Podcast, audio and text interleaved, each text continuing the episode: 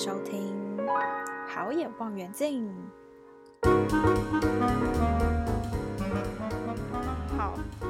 阿菊，我们刚才去买了咖啡，我们刚才一起去吃晚餐，然后回来路上我们就想说去一家咖啡啊、呃，其实专门卖咖啡都有地方买咖啡。嗯，结果呢，我们遇到了非常有趣的顾客，的其他的客人。对，你要你要讲吗？你讲啊。干嘛 互相推诿？好，应该就是说，呃，那个客人在买咖啡豆，然后那个就是应该是烘豆师，就一直在跟他推荐说要买什么豆子。其实就是老板啦，对，就老板。然后他就跟他说，你可以喝什么什么什么豆。然后，嗯，这个这位太太，让我描述一下他的外形，就是他其实。我不太确定他几岁，可是外形算是就是有打扮过的，算是有一点点亮眼的那种打扮。嗯，但他年纪看起来是蛮大的，对对对。但头发都是好像就黑黑柔柔的，然后我觉得 蛮神奇。然后因为跟他同行的是两个看起来像是退休的先生这样子，嗯，所以就感觉他们是有一点点年纪的客人。然后那时候他我们在买咖啡的时候，他看着那个那个。就是豆子的单，对对，已经看了很久，然后好像一直没有选，然后老板就在要帮他准备帮他，他好像后来选定了要就是巴拿马的咖啡豆，然后老板就在跟他解释，就是那个豆的品质什么的，然后他就说，他就说，哦，巴拿马我知道啦，我去过巴拿马，然后我想说。你去巴拿马跟巴拿马的豆子有什么关系？我们 超级无法理解那位小姐当下的状态是什么。我在想，她是不是想要证明自己就是是很懂这样子？对啊，然后好像就有点，我觉得蛮神奇，因为通常会来这种。啊、呃，独立烘豆店买豆子的人，应该都是会比较尊重老板，或是会比较 比较听老板推荐，对之类的，然后就会试试看。哦、重点是他刚才还跟他说，就是我们的豆子都是现烘的，我们都是买原豆进来自己烘的，没有跟别人进。就他好像不太明白 什么意思，我就很想，所以所以老板就用一个很惊人的比喻，他就说就像白米饭米线煮的啦。我那时候听到都超级想要大笑，我忍住了。我真庆幸我那时候戴口罩。我说、嗯、白米线好像也不能反驳什么，也不能说他错。我觉得这是个精妙的比喻。嗯、好，所以我们去咖啡豆店就是买饭回家。很好玩，就是咖啡是精神粮食啊，所以算是还不错，还不错。对，大家可以多多支持这种独立咖啡小店、烘豆店这样子。嗯、好的，我们买了咖啡回来，就是因为我们接下来要录这一集，会有点算是有点硬的题目吗？硬，我觉得还好哎、欸，我我准备的题目没有很硬啊，我要讲的内容很很不硬啊。其实是因为最近。啊、uh，我我想要讲这个题目，其实是因为之前或是啊、uh, 播出的时候应该已经演完了，就是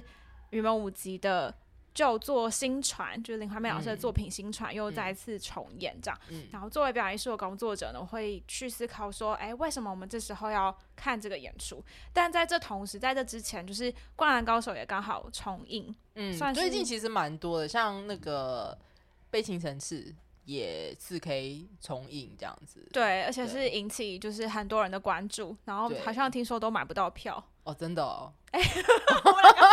所以我们两个 T A，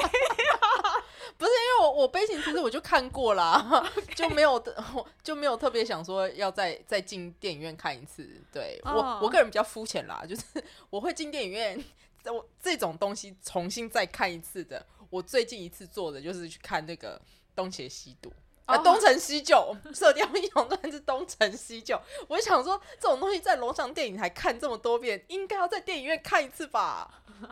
然后就去看那个大荧幕的，就是半夜不睡觉出来假装王祖贤。哦，OK OK，好好好。但悲情城市就是悲情城市有引起就是很热烈的回响，这样。然后他们也啊、呃、邀请到梁朝伟来台湾做宣传、嗯，所以就好像重新设计了海报，然后也。几乎好像是一票难求的情况这样子，嗯、所以在刚好在这阵子还有另外一个展演，呃，算是另外的展览，展览对对对。嗯、然后是在北美馆的狂八零，嗯，对。然后其实就是会发现，好像今年的上半年蛮多这样子旧作，或是重新集结八零年代的一些作品，算八零年代嘛？灌篮高手算八零年代。八，诶，比较九零，灌篮，灌篮高手比较九零，但是他其实在九零年代就结束了。哦，对，就是在九零初期左右的作品这样子。哦，所以就集结了很多，最近很多这样子啊、呃，在八零九零年代的一些作品的重演，然后我们就在想说，为什么呢？就是为什么这些经典有一些呃，引起了大家的，几乎这些经典都引起了不同。不同领域的人的关注，或是不同的观众群的关注，嗯，然后就会去思考说，为什么要看？就电影来说，这件事情比较比较呃常见，因为几乎每一年电影节都会有经典重经典重映，或是经典修复的播映这样子。嗯嗯嗯、然后《灌篮高手》算是一个漫画跟电影结合的案例。呃，我觉得经典重演这件事情，其实就是帮助这个作品在不同的世代可以持续的被人看到。对，那经典之所以被会成为经典的原因，一定是在他的那个当时是很多人传颂、传唱，或是看到、被认识，哦、呃，才有办法成为经典。如果他那个时候根本没有什么人知道或是记得的话，那他没有记忆的状况下，他要怎么构成经典？嗯，对，所以他他势必可能是在他演出的那个当时是可能成为现在的人在那个时候的共同记忆之一，所以。重映这件事情，呃，才会更有积极性的意义在这样子。嗯、对，那《灌篮高手》的话，因为它就是九零年代，就是其实应该你说篮球作品，因为在《灌篮高手》之前，其实呃，日本的《Jump》杂志上其实并没有一个代表性的篮球作品。哦，《灌篮高手》是第一部，对，然后也是因为《灌篮高手》呢，所以让日本开始掀起篮球热。哦，oh. 对，在《灌篮高手》之前，其实因为日本他们比较兴盛的是踢足球跟打棒球，嗯，对，篮球没有像台湾这么兴盛，嗯嗯，对，然后也有一说就是说，《灌篮高手》因为《灌篮高手》的缘故，所以台湾的篮球也因为这部作品的关系很兴盛。哦，是吗？那时候很多的小朋友就是想要像什么像北高中一样打篮球什么什么的，也有一说是这样子，对。所以那个时候，大家看这部作品，就是其实构构成构成了大家青春中的回忆。那《灌篮高手》这一次的重也不是重置啦，就是它其实是新的作品，嗯，只是把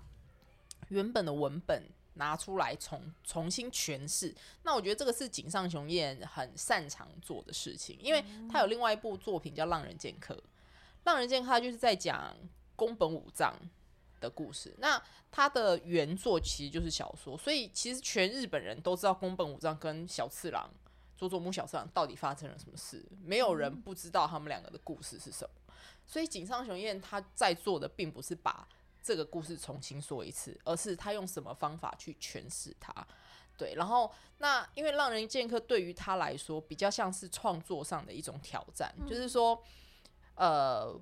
他如何使用。最低限的漫画符号，然后用图像去取代那些符号，哦，所以画起来会非常辛苦。他每一幅的作品就是都要画的非常写实，对，所以常常会遇到就是停下来不画，到现在就是也没办法继续，因为他找不到更好的诠释方式，他就会停下来。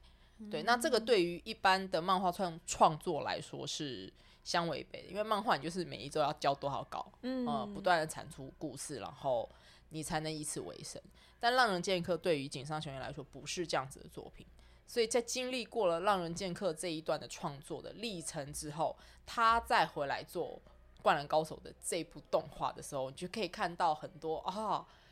有点明白为什么会在这个时间点做这件事情。哦，为什么？对，因为井上雄彦他不是一个。同样的事情会做两遍的人，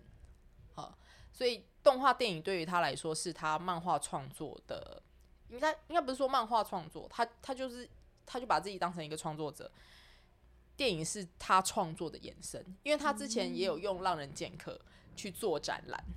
就是他是在空间里面展示的漫画，那已经不是纸本上面，所以动画电影也不是一个在纸面呈现的东西。他怎么样用电影这形式去讲他想要讲的故事？那他很有趣的是，他挑了宫城良田作为电影的主角。那宫城良田做主角的话，他就可以看到有别于原本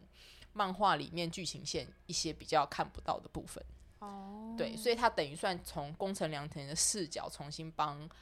呃《灌篮高手》做了一次新的诠释。这个其实刚好我最近在训练那个 AI 语言机器的时候，看到一个让我有点。崩想到的一件事情，就是因为我我叫 AI 帮帮我，就是整理五百字一篇介绍关于德勒兹美学。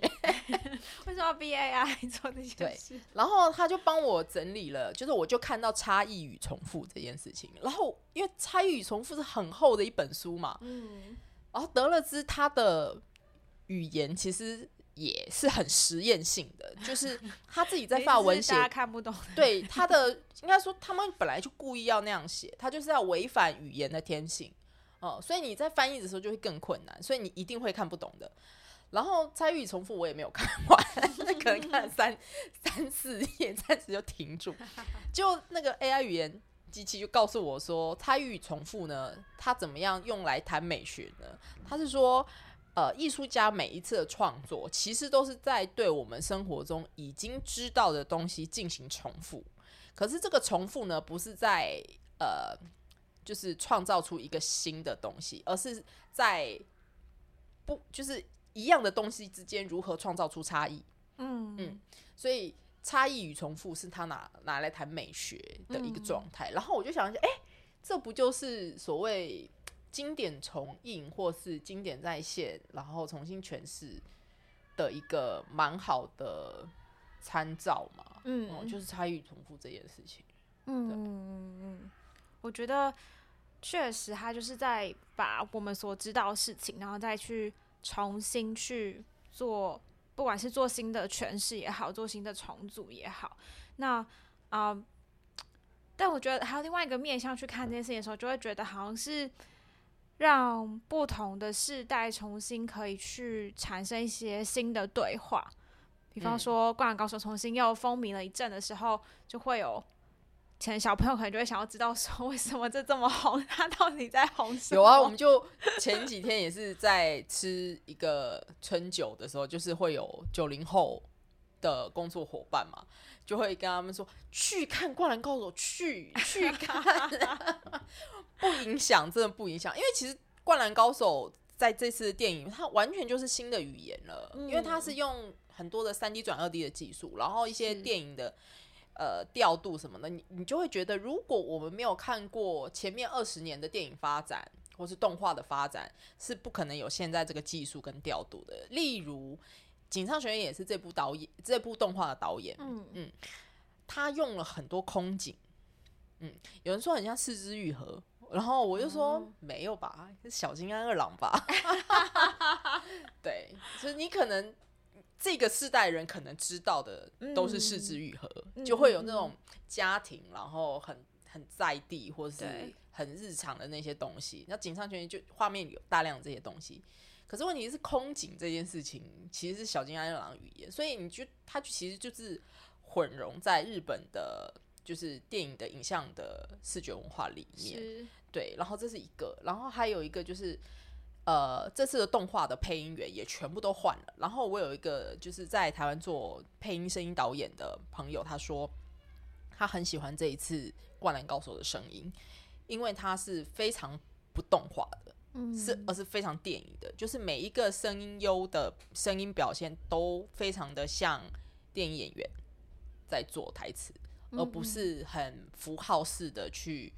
表现动画人物、嗯、卡通角色这件事情，所以这个东西他非常喜欢。所以如果没有这二十年来的动画发展，我觉得井上雄彦他也未必能够想到可以做这件事情。所以有的时候经典重映也不一定是说硬要把以前的东西拉出来，而是说，诶，在现在有一些新的技术或是新的美学产生的时候，如何去结合它？因为像那个三 D 转二 D 的这件事情就。在动画里面非常的有趣，因为以前打篮球的动作都都是用平面的，就是二次元，我们从突然成二 D 画面去拼接的话，就一定会有不连续、不连贯的部分。但现在所有的打球全部都是动态捕捉，再换成就是手绘感觉的东西，那个流畅度就是跟九零年代是不能比的。嗯，对，我觉得《灌篮高手》比较算是啊、呃，用新技术去诠释一个旧精神的作品，可以这么说吗？对，对。嗯，然后啊，我刚刚讲到新传，其实就是也可以这么说吧，就他也是新的舞者要去。复刻当时做作品的那个啊、呃、演出的现场这样子，嗯、但其实这个作品之所以现在要要来再次重演在啊三、呃、月份的表演杂志里面，表演艺术杂志里面，其实有。做了有邀请了几位语坛人来做分析啊、呃，也不算分析吧，可能就是各个就几位语坛人之间的讨论这样子。然后我自己呢，是因为我是就从我就是有点云门小孩嘛，就是 就我从小就因为你小时候是舞蹈班的，对，然后呃还我还记得国中的时候有云门的舞者，那时候还是州长宁的时候，就是还来学校里面做宣传，好像是我们老师的同学还是什么的，对啊。然后小时候就是真的是看着云门。的作品长大的，大学的时候有去当云门的志工，嗯、然后我后来也差一点点就要去云门工作，所以我几乎就是云门就是占据了我青春蛮大 的一部分。然后其实我一直对新传这个作品印象很深刻，然后小时候看的时候，其实现场看的时候没有什么，然后后来回去看它的发展过程，其实就是因为当时的时代背景关系，让他可以去做出这个作品。新传其实就是在。一九七八年的那时候，哦、我们都还没出生吗？嗯、对，嗯嗯、这时候可以光明正大说自己还没出生。其实那时候就是跟我们现在年纪差不多吗？的李怀民老师带着就是那时候才五岁的云门，然后在嘉义体育馆演出行船。那刚刚听到一九七八年，其实就是还是在戒严跟审查制度很盛行的一个恐怖的年代，然后在经历过种种的社会事件之后，呃，李华明把这个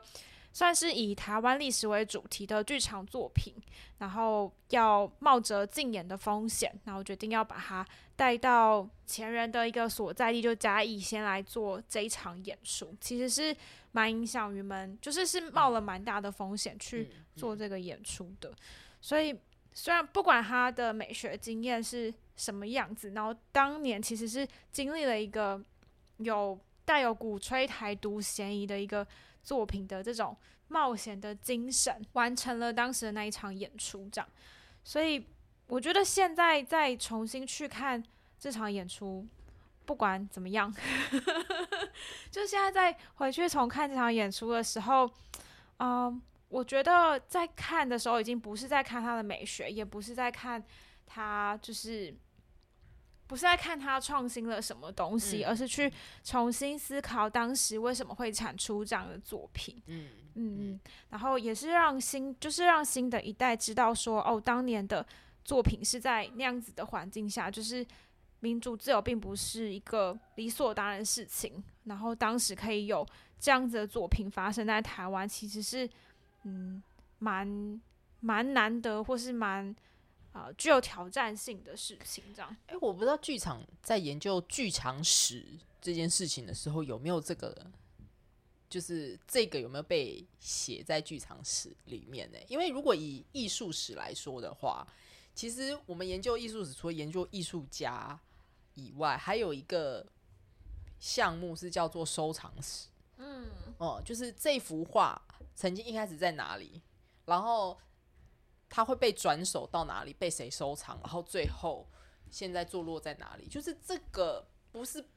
不是只有这幅画被画出来的东西，这个状态，它它怎么样历经一些颠沛流离的状态，然后还能够经过时间的考验被保留到现在，就是这个其实也是艺术史的一环。嗯，对，所以我不知道。写剧场就是研究剧场史，有有在演，就是有这一个，我不知道、这个、作品的流转嘛？我觉得比较难，就是真的是比较难，因为他可能我们没有从不同的就是收藏家到另外一个收藏家，就是应该是说，好比说他在不同的时空下面演出的那种情境的一些记录，然后之于那一个时间点演出这个作品有没有什么样当下的意义，嗯，或者什么这个东西有没有被保存下来？我觉得是，嗯。比如说新传这次重演，我相信会有些人会关注到，以及表演艺术杂志会讨论到这一题，也是在思考说我们扮演经典的意义是什么。其实是有补助去补助旧作重演的，嗯、然后是为了永续发展的的前提，其实也蛮鼓励经典作品继续持续演出啊，或是从很久之前就开始一直在讲定目剧、定目剧的想法这样子。然后，但我觉得能够到。一个作品能够在重演的时候被再次讨论，其实是蛮难得的一件事情。它必须要具备当时蛮重要的精神意义，才有可能再被讨论。我觉得也是刚好，就是可能在其他集数有聊到，就是究竟表演术是娱乐，还是它某种程度是代表文化的缩影，或是等等的。就是当它只是很纯粹娱乐的时候，好像就真的比较难作为啊、可以一直不断的在被。不会不会，我觉得这个不冲突，应该是这样讲，嗯、就是说娱乐这件事情，它可以被剖析出来的文化层面有多深，嗯、端看这个社会对于文化的素养成不成熟。下下例如猫王。他或是披头士，就是这些人在那个时代出现，他绝对是作为娱乐而出现的。可是到了现在，我们再去拍他的电影的个人自传的时候，绝对不是去歌颂他的既有作品有多娱乐性的这件事，而而是去爬梳这个人在当时的时代意义，那他就成为了经典，成为历史。是娱乐，我觉得他还是呃，其实很多会成为经典的作品。在当时都是娱乐。嗯，我觉得在啊、呃、流行影视文化里面这件事情比较成立。可是，在所谓的剧场，就是一个是台湾的剧场的定义，其实一直都没有到非常非常的明确。就是它也混合了很多不同的，嗯、呃，比方说有商业剧场，或是我们其实商业剧场跟实验剧场没有分得很开，或是它其实就是都要一起去综合考量的，因为还没有形成到一个产业的状态这样。然后，所以。所谓的经典要，比如说剧场的经典是什么？这样，其实我觉得对很多人来说，可能要达到像大众文化一样那样子，比如说华语经典歌曲那样子去认同，其实有时候是有一点点困难的。嗯、对，我觉得就就剧场的，嗯，一个是我觉得剧场的。啊、观众群其实本来就没有到这么多，然后它也不是一个可以再复制的东西，所以要一直去思考所谓的经典。其实因为你再次看它，你再次重新体验它的时候，还是会觉得很多感动的。这时候它可能可以一直被重新听到、重新看到的时候，它就很容易成为一个经典。比方说，我们现在还是有常常会有播放什么华语经典的播放清单啊，等等的华语歌曲经。华语经典歌曲的播放清单等等的，但我觉得有时候剧场要把它，一个是要重演也很困难，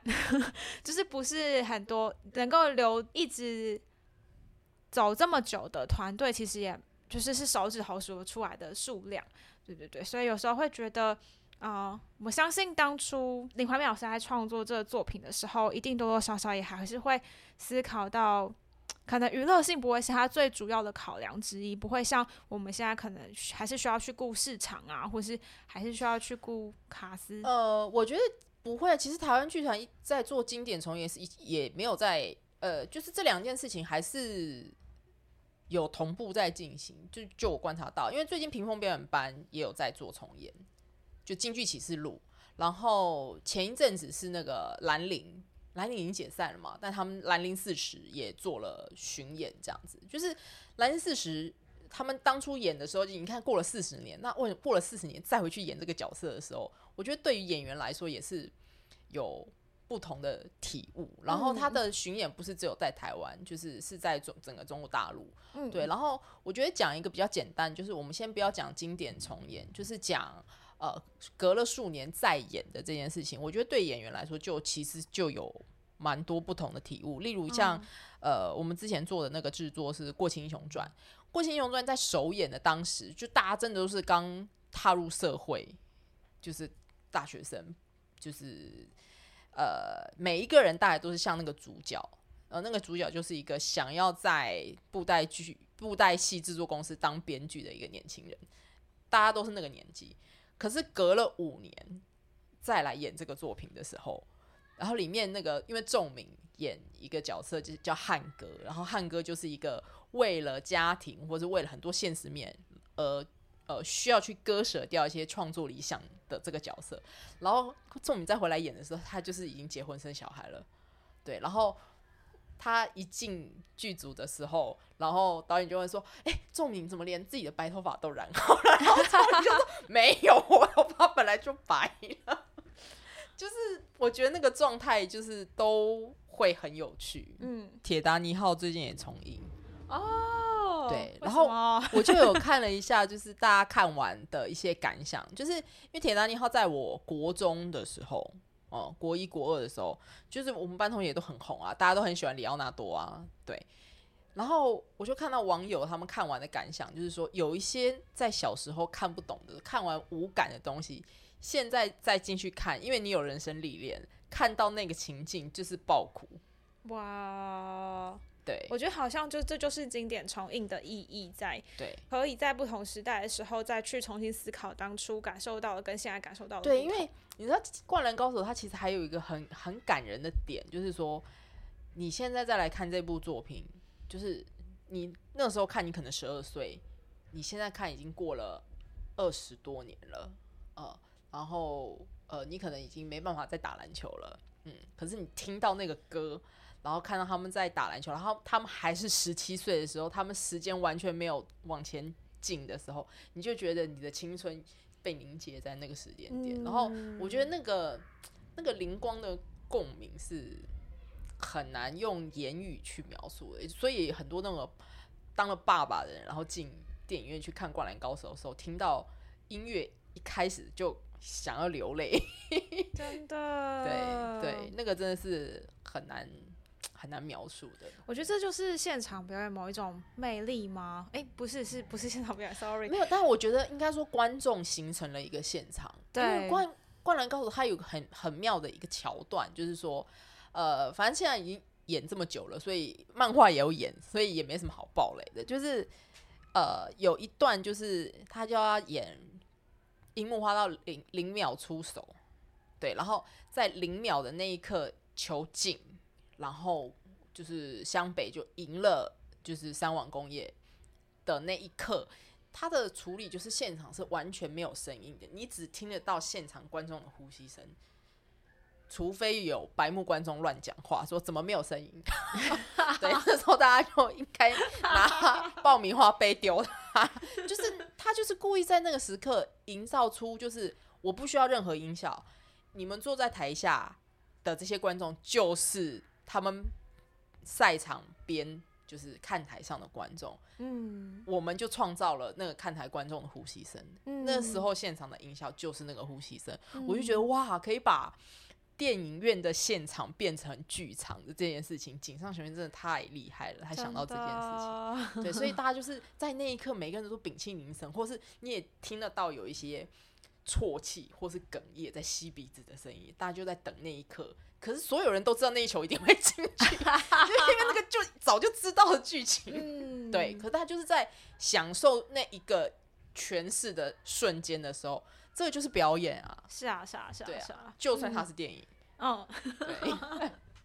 好哦，所以讲到刚才讲到兰陵剧坊，其实就刚好可以接到，就是啊、呃，前阵子在二月底已经结束的一个展览，叫《狂八零》，然后它是在北美馆。展出的一个展览，但是好像我以为阿九有去看，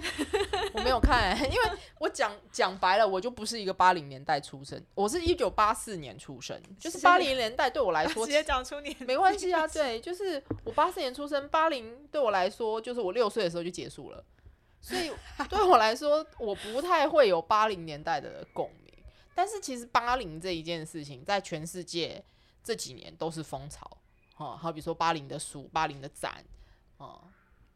我好像，嗯，我好像，我刚刚有点瞬间可以理解为什么最近会，或是在前一阵子，或是这些展在被策划的时候，应该又是刚解封没多久的时候。嗯、然后，因为八零年代其实有蛮大量的是关于就是思潮的演化，或是对于一些啊、呃、原本被束缚的一些事情，然后被解禁的年代，这样，嗯。尤其是在台湾，其实，嗯，这次狂巴黎的展，我先不说自己对他感觉怎么样，哦啊、但他其实就是用了很多作品跟档案，还有一些记录去探索。跨领域这件事情，在台湾八零年代译文发展史的脉络，嗯，那他们其实当时讲的跨领域，不像我们现在好像变成一种口号，嗯，就当时的跨领域是某一种就是。在那个时代底下做艺文创作会发展出来的样态，这样。是，嗯，比较像是就是艺术家们就是好像想要讲些什么，做什么，然后互相支援这样子，互相去帮助彼此完成创作，结果在那个情况底下就变成了跨领域的形式这样子，嗯、对对对，我觉得去看的时候蛮有趣的，因为嗯，有一些都是那种。呃，以前在教科书上会翻到的资料，这样，嗯、或是比方说兰陵剧坊啊，其实我那时候也没有到非常的理解，或是很多都是听过听过而已。嗯、然后去看了狂巴岭的展，其实会对于整个脉络好像有多一点的了解，但他当然也受到了一些批评，就是很多人会觉得好像变成就是。你你知道，就是掌握资源的那群人的回 顾展。可是我觉得这个无可厚非吧。就是如果轮到了我们这一辈的人上去了以后，然后我想，那我们就是先回顾展，就现在回顾《灌篮高手》啊，不就是吗？对啊，我们哎、欸，你知道，其实你不要讲说经典重映，我们是这个年年纪小时候看的东西，现在。全部都来骗我们这些叔叔阿姨的钱呢、欸，像《美少女战士》啊，《悠游白书》啊，就这些东西，就是一直来骗我们的钱呢、欸。然后《七龙珠》的那个公仔，因为以前我们在看《七龙珠》的那个年代，公仔还没有那么盛行，就市场还没有那么发达，所以不太常做这个东西。我弟房间现在超多《七龙珠》公仔，哦，超多只一番赏什么的，超多。有，我觉得某种程度也是重新去。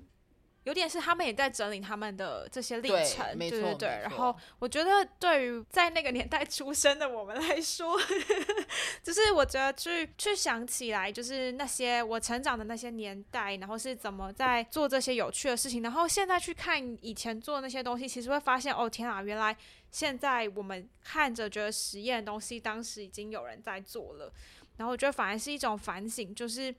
所谓的实验是什么？然后所谓的当下是什么？然后我们是怎么去看待这些过去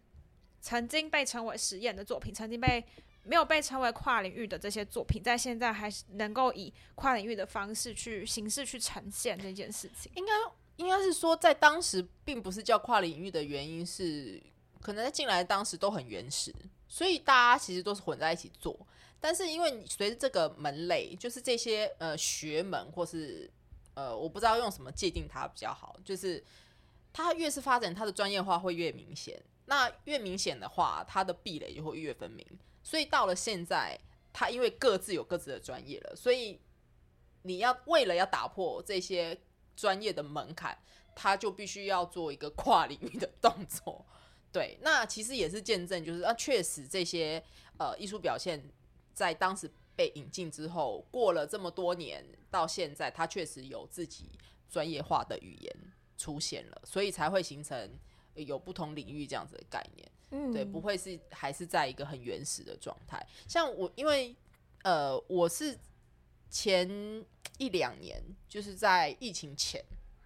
也是要做一个可能要做一个纪录片标案，在准备的时候，就是稍微去研究了一下，就是我们可能标案里面要写的内容。然后其中有一个，我就研究了张，研究了一下张照堂，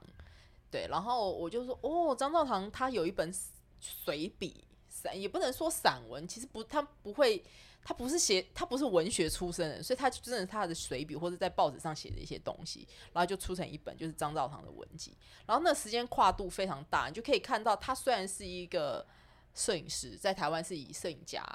为知名的一位艺术家。但是他其实写了非常多实验剧场的东西在那个里面。那他那个时候如何如何以影像的工作者的身份去参与这件事情，你就可以看到很多关于台湾实验剧场的随笔。然后这一点我就觉得哎、欸、非常有趣。嗯，对，就在当时其实呃除了呃发展的源头可能比较没有壁垒分明这件事情以外，其实在当时也是一个。潮流就是像是 Fluxus 这个东西过来的脉络，也都是大家混在一起。嗯、对哦，还有当时的一些嬉皮文化什么什么的，就是我觉得那个那个是有他们那个时候的一个时代精神在啦。嗯、对，对我觉得现在有时候会觉得好像跨领域会变成为了跨而跨。对对，对，然后可是，在那个时代，有点是因为没有人在做什么，还没有领域啦。那时候可能都还是平地，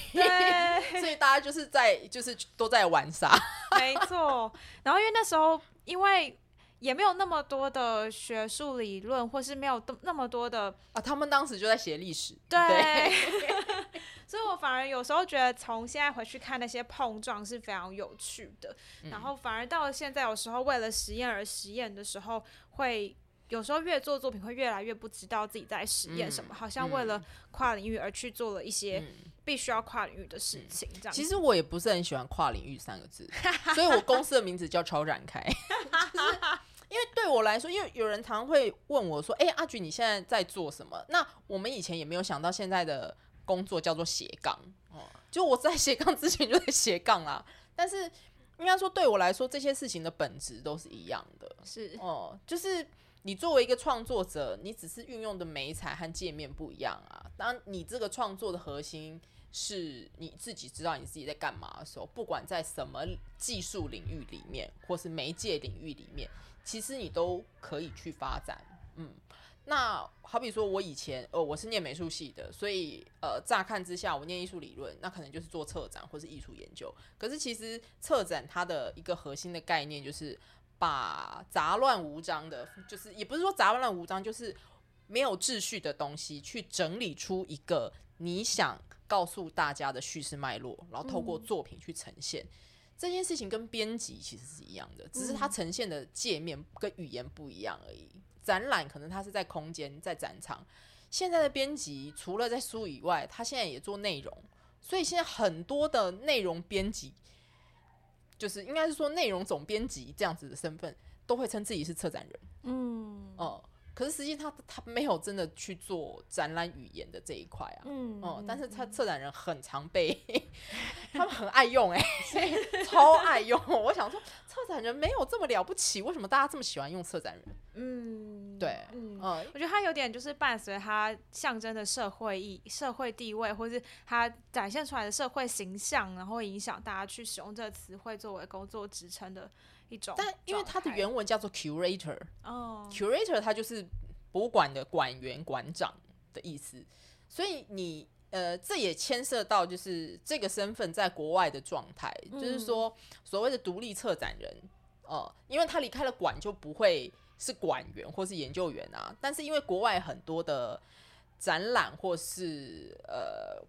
空间或是馆藏，它是透过基金会在运作的，嗯，你。不是在这些公部门场馆工作的这类的工作者，你要怎么称呼自己？所以才会衍生出就是我我是一个离开单位的展览策划者，嗯，所以叫独立策展人。嗯嗯，那台湾没有这种基金会的制度，所谓的独立策展人都是一直在写补助，没错，就是你自己最后也会累到没办法，因为做展览真是很花钱的事情，而且台湾看展览又不收门票嘛。我之前有问过 资深前辈，他说基本上在台湾做展览，就是除非你很有钱。对，因为台湾的展览不收门票的前提下，那策展人的收入从哪里来？嗯、基本上就是没有收入的啊。所以最后策展人都还是会回归到机机构里面，嗯、他就还是会去做研究员、做做助理策展人什么什么的。对，就是成为馆员。嗯，那实际上策展人。都是也不能讲这个下场，就是它的发展到现在，就是它的困境就是这样子。是对你，你必须你想要持续用展览作为你的学术生涯或是你的职业生涯，你就只能回到有资源的地方。嗯，那内容策展这件事情，其实它就是编辑这个这件事情的专业不比策展人差。策展人其实未必很会擅长处理文字或是。文本的处理这件事情，因为他毕竟要处理的还是艺术家跟展场空间的语言调度，哦、嗯，还有一些呃研究脉络的观察、美学的观察。我不知道为什么要放弃就是编辑这件事情的专业，而要改成自己是策展人。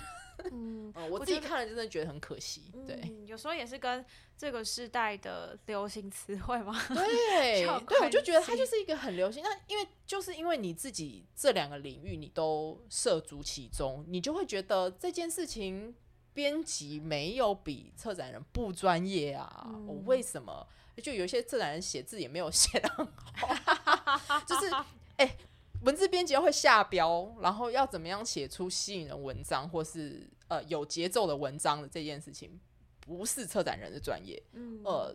为什么要把编辑的身份看得这么不值钱？我实在是不明白。嗯，对，我觉得不同的工作职称好像都会有越来越容易被挪用的状况，在我们这个时代。嗯、然后它其实某种程度也反映了，就是。第四代人，或是我们现在这个时代的人，越来越能够接受一个人有双啊、呃，有多重以上的身份，嗯、或是多重以上的标签，这样、嗯、不再是像过去可能画家就是画家，然后嗯，医师就是医师，现在也可以，医师也是 YouTuber，然后 或是各种不同的工作职称的混用，这样子。嗯我自己反而比较喜欢看台北奖，但因为我觉得台北奖有趣的地方是，它可以看，可能不一定要每年看，嗯，可以两三年去看一次，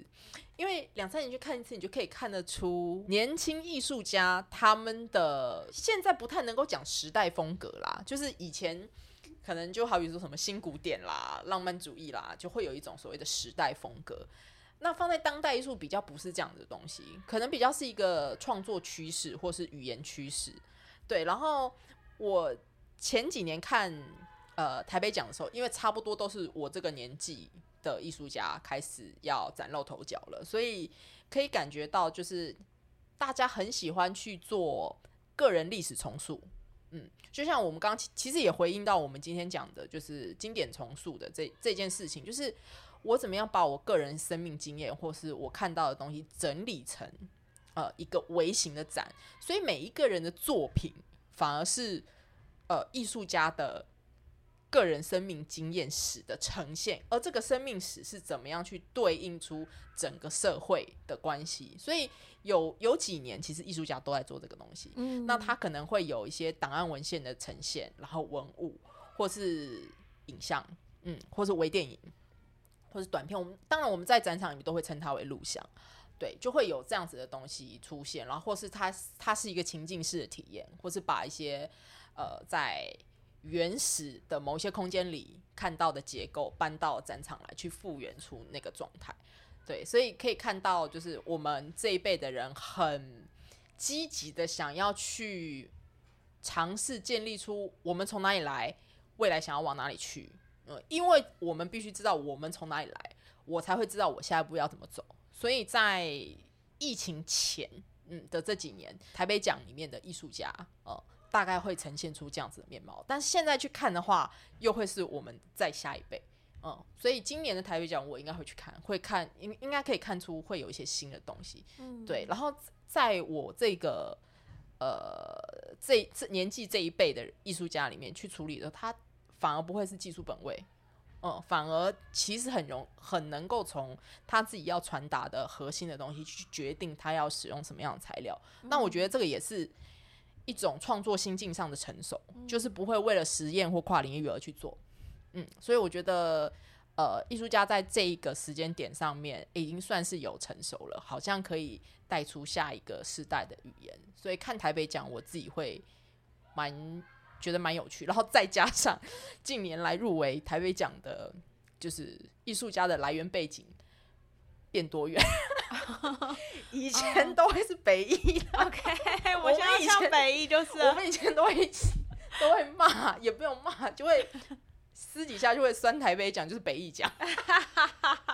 对，哦，我刚我觉得刚刚蛮有趣，就是讲到疫情前，就是啊、呃，可能我们就是八零。就是这叫什么？七年级上要怎么说？对，七年级对，七年级生的对，七年级前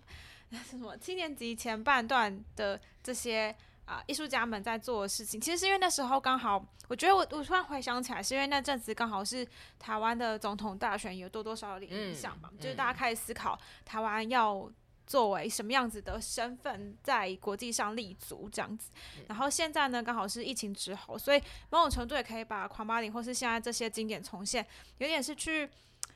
在我们在遇到疫情的这种冲击之后，我们还留下了什么？还有什么是值得我们好好去记得的？嗯嗯，我觉得，嗯，从这些经典再现的作品里面，我其实是感受到这件事情。嗯，因为我觉得，另外就是说，呃，美彩创作领域的不同，它对于时间的凝滞的这一点，也会有不同的呈现。嗯，像其实北美馆或其实各大美术馆，其实都会有，就是会帮首领艺术家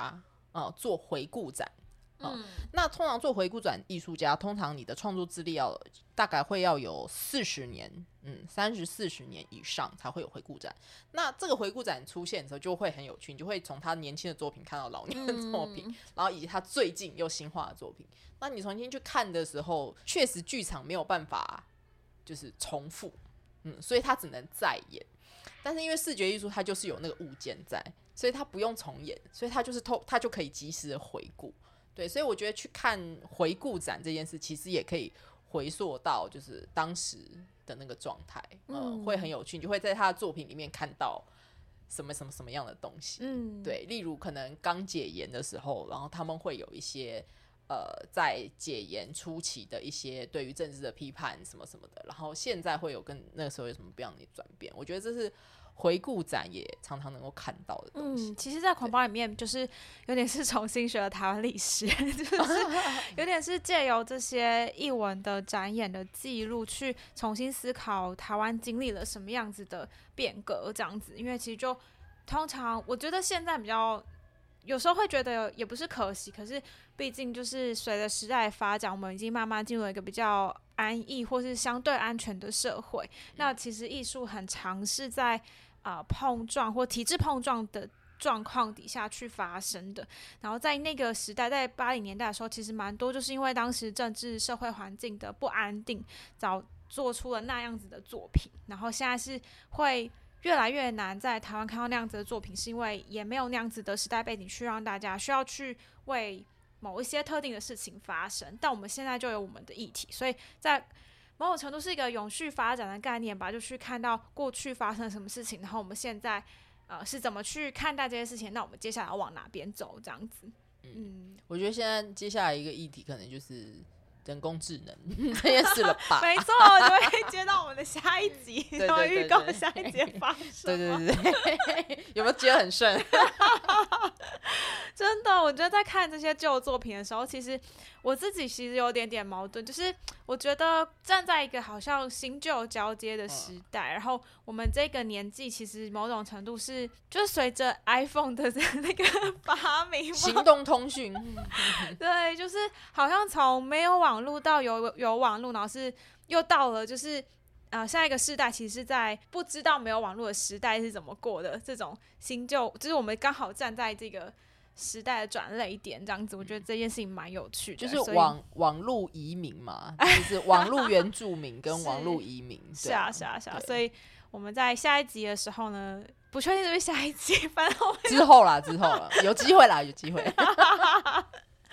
会继续讨论 AI。至于我们这样，其实我们都不是就是对 AI 非常了解的人。诶，应该不能这么说啦，应该说我们都不是研究 AI 技术的人。这样，嗯、可是我们就是共同经历了 AI 的集体焦虑。因为最近就刚好看了梗图说，说 AI 好像应该要被训练来做家事，然后遛狗或扫地之类的。嗯、但现在 AI 在写故事，然后哎，我跟你说，讲到这件事情，让我焦虑的不是这件事情，哦、反而是。所谓的艺术行政工作者在机构内的状态，为什么这件事情才是值得焦虑的？等一下，那我们留到下一集再说。我们要不能结束了，大家想有点梗是吗？